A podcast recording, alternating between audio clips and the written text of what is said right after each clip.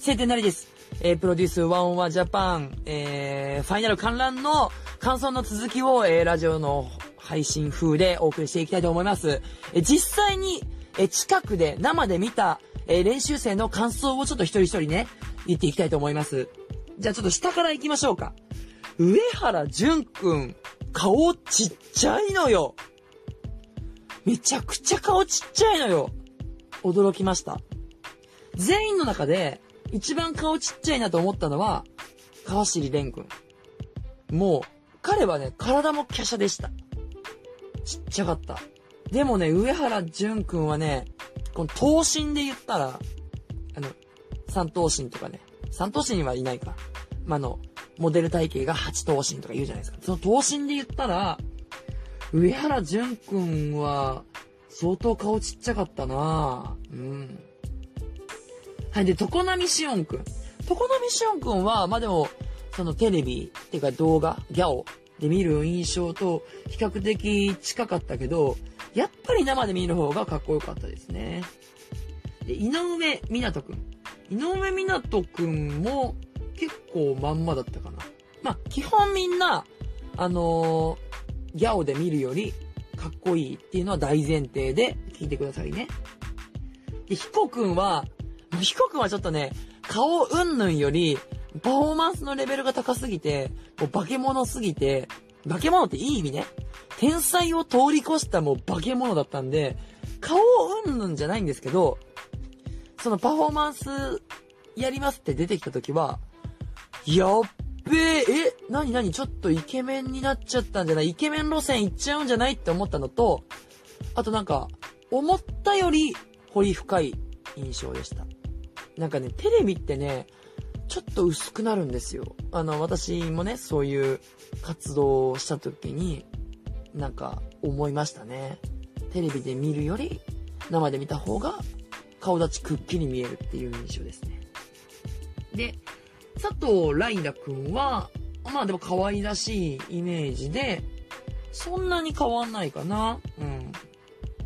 あ、本田康介くんは、生で見たら、肌がめっちゃ綺麗だった。びっくりした。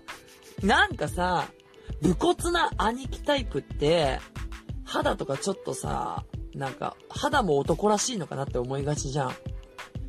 なんだろうね、化粧のせいだけじゃないと思うんだけど、つるっとしてましたよ。つるっとね。で、鼻筋ピッてしましたし。でね、お尻プリってしてましたよ。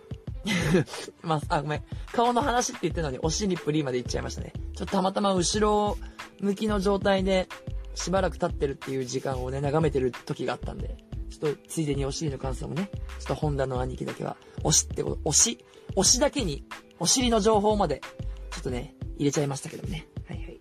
全然何も上手くないですけども。で、安藤くん。安藤くんは、まあ安藤くんはかっこよかったですよ。彫刻。彫刻でした。はい。もうそのままの印象。で、大沢くんね。そうだよ。大沢くんも私投票してたからね。大沢くんは、想像してる以上に、鼻の穴が大きかった。でも可愛いよ。それで色が白い。ほんと、大沢くんね、いいよね。うん。好きなんだけどな、こういうキャラクター。でね、宮島くんはね、うん、ちっちゃいんだけど、ちっちゃくて可愛いキャラなんだけど、顔は、かっこいいのかなっていう感じだった。うん、くっきりしてる。いや、可愛い、可愛いの印象が勝っちゃってるんだけど、全体のイメージで。イケメンだなって思いました。はい。でね、破壊力。与那城くん。与那城くんね、超イケメンだった。いや、もう、もちろん、今までも超イケメンだったんだけど、生で見たら、ずば抜けて、超イケメンだった。はい。で、スカイくん。まあ、スカイくんも、スタイル良かったな。うん。すいません、あの、ごめんね、だんだん感想もね、ちょっとちょっとね、層が薄くなる感想もありますけど。で、純喜くんは、河野純喜くんは、私ね、ずっとね、誰かに似てるなと思ってて、でもね、ちょっと、思い、あ、そうで、思、誰かに似てるってずっとずっと思ってて、でも、なんか、もやーんとしてて、ずっと誰だろう誰だろうと思ってて、今日やっと生で見て分かりました。やべ。あ、待って。名前、名前が出てこなくなっちゃった。ヒロチョ西村ヒロチョ知ってる人いますかね？あの、吉本のロマンティック芸人、西村ヒロチョに、めっちゃ似てるヒロチョヒロチョって呼び捨てして全然面識ないのに、西村ヒロチョさんにちょっと似てるんで、いや、これ悪口じゃないよ。私、ヒロチョさんめっちゃ好きだし、ヒロチョさんのネタとか家で動画見て好きだし。じゃ、白シャツ黒パンで化粧した純喜くんがもうヒロチョなのよ。ちょっとね、あの気になった方は検索してみてください。で、木又くんは、まあ、変わんないけど、そのパフォーマンスで見せられた感じがあったので、顔のインパクトが、顔がどうこうじゃなくてね、ちょっとパフォーマンスで、あれ、この子こんなすごい子だったんだっていうのに気づいた方がでかくて、ちょっと顔がどうかっていうのは。あとなんかトークはひょうひょうとしてるなって思いました。圭吾くん。も、そんなに印象変わんないかな。うん。背が高くて顔が小さい。白岩るきくんはね、やっぱ王子。王子はもう王子ね。絶対的王子。 prince of prince。顔うんぬんっていうか髪がサラサラだねって思った。うん。いや、かっこいいですよ。かっこいいと思いました。でももうね、ここ、この辺はね、もうみんなね、見たまんまだったなうん。鶴房しおんくん。で、この子は、あの、顔面偏差値で言ったら、本当トップレベルだなと。本人もね、自信があるとこは顔だって言ってるぐらいなんで、トップレベルだなと思ったんで、そんなにこう、印象は変わらなかったな。でも、驚いたのがさ、私より背高いんだっていう私あの、身長173センチなんですよ。まあ、女子の中じゃでかいじゃないですか。で、鶴房しおんくんの顔って、顔、あ、あれ、背低そうじゃない？なんか最初からずっと、私この子170ぐらいかと思ってたの。そしたら私よりでかい。っていうか、本田くんよりでかいんだと思って、それに驚きました。そうだ、もっとなんか身長の感じとか見とけよかった。そこまで気が回らなかったわ。で、えー、大平翔生くんは、前髪があった方がいいと思いました。で今日の髪型でとってもかっこよく見えました。なんかあるじゃないですか。その顔によってこういう髪型好きとかさ。まあ、それもあの個人のね、趣味なんだけどね。まあ、基本私前髪ある人好きなんで。はい。で、川西匠くんは、背は低い。うん。まあ、これはまあ、ね、別に悪口じゃなくて、あの、印象、印象なんで。まあ、もともとね、テレビで、まあ、行で見てても小柄なんだなという印象でしたけど、やっぱりちっちゃくて、なんか、それこそ本当に、プチメーンでもおかしくなかったんじゃないかって思うくらいちっちゃい。ただもう、顔面のね、存在感がもう、ピカイチなんで、そんなことはもう全然、なんかマイナスにならないっていう印象ですかね。で、レン君はまあさっき言ったように、華奢で顔が小さいっていうイメージですかね。なんか、みんなめっちゃ細いっていう感じじゃないのが意外だった。筋肉があるんだろうね。全体的に。あの、ヒコ君は細かったか。うん、で、上原淳君も細かった。な。うん。で、レン、レン君とかが細いイメージがなかったから、華奢だった肩、肩の感じとかが。で、豆ちゃんね。1位の豆原一成くんは、うん、髪が伸びたなって思いました。ほら、やっぱ最初のさ、あの自転車を押してるシーンが印象的なので、なんか単発のイメージがあったんで、黒髪単発。なんか、ちょっと、アイドルにしては垢抜けないイメージがあったので、髪が伸びて、セットされてるんで、なんかちょっと印象変わったなっていう感じでしたね。まあでも、お顔は綺麗な顔立ちしてましたね。肌も綺麗でした。17歳っていうのがね、にわかに信じがたい。てか、17歳ってどんな感じっていうとこからなんだけどね。その、今時のその辺の17歳がどんな感じか知らないから、え ?17 歳？見えないっていうのもおかしい話なんですよ。なんでかって言ったら17歳のこと知らないから。だって私女子校だったから、本当に、等身大の17歳と触れ合うことなんか、なかったから、こんなもんかい？そんなことないよね。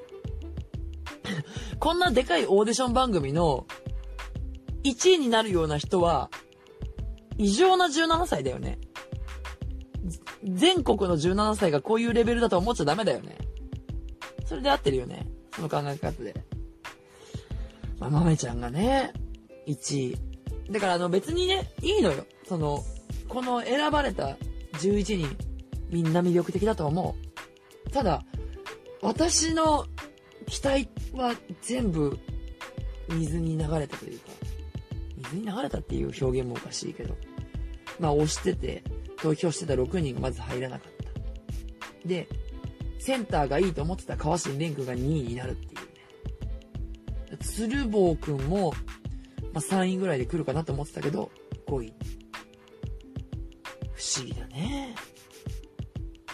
まあ、これ、この展開をさ、ピタリと予想してた人もいるかもしれないし、誰にも読めなかったね。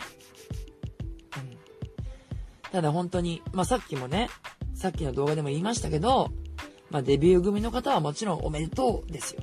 でも、押してた6人が、まあ、誰もね、惜しくも入らなかったので、どうしても、その脱落してしまった9人の方に気持ちのフォーカスが行きがちなのは、まあ、自然なことなので、ちょっと許してほしいなという気持ちでございます。そして、その落ちてしまったね、9名。一人残らず報われてほしい。っていうか、プロデュースマンワンジャパンが始まる前と今とではもう人生が変わってるはずなんですよ。この落ちてしまった9名も。だってもう知名度が全然違うし、魅力を日本中に知らしめてるわけですから。もう違いますよ。脱落したからといって、前の人生に戻るわけではないです。もう人生は変わってます。だから、だからこそ、前向きに動き出してほしいし、それを見て、あ、私も、晴天ちゃんもね、頑張ろうって、心の底から思いました。いやもうほんとだってさ、もう何回も言って何回も言ってもういいよって思うかもしれないけど、もうヒコくんなんてもう天才通り越して化け物。もう最高だよ彼は。最高。もうずっと言ってるけど、コくんは、なんかでこう、ライブステージとかね、イベントとか出るんだったら、見に行くよ、絶対。まあ、本田くんも見に行くけどね。絶対見に行く。まあ、ほんと見事でした。もうね、逆になんか、感情的になるっていうよりは、冷静に観察してしまったね。そのパフォーマンスを見てる時も、キャーとか、いや、全然、あの、キャーって言いたくても声出ないから、それはキャーとはならないんだけど、ウェイみたいな、ふわーみたいな、なんかそういう声を出してしまいましたね。ウェイとか言っちゃった。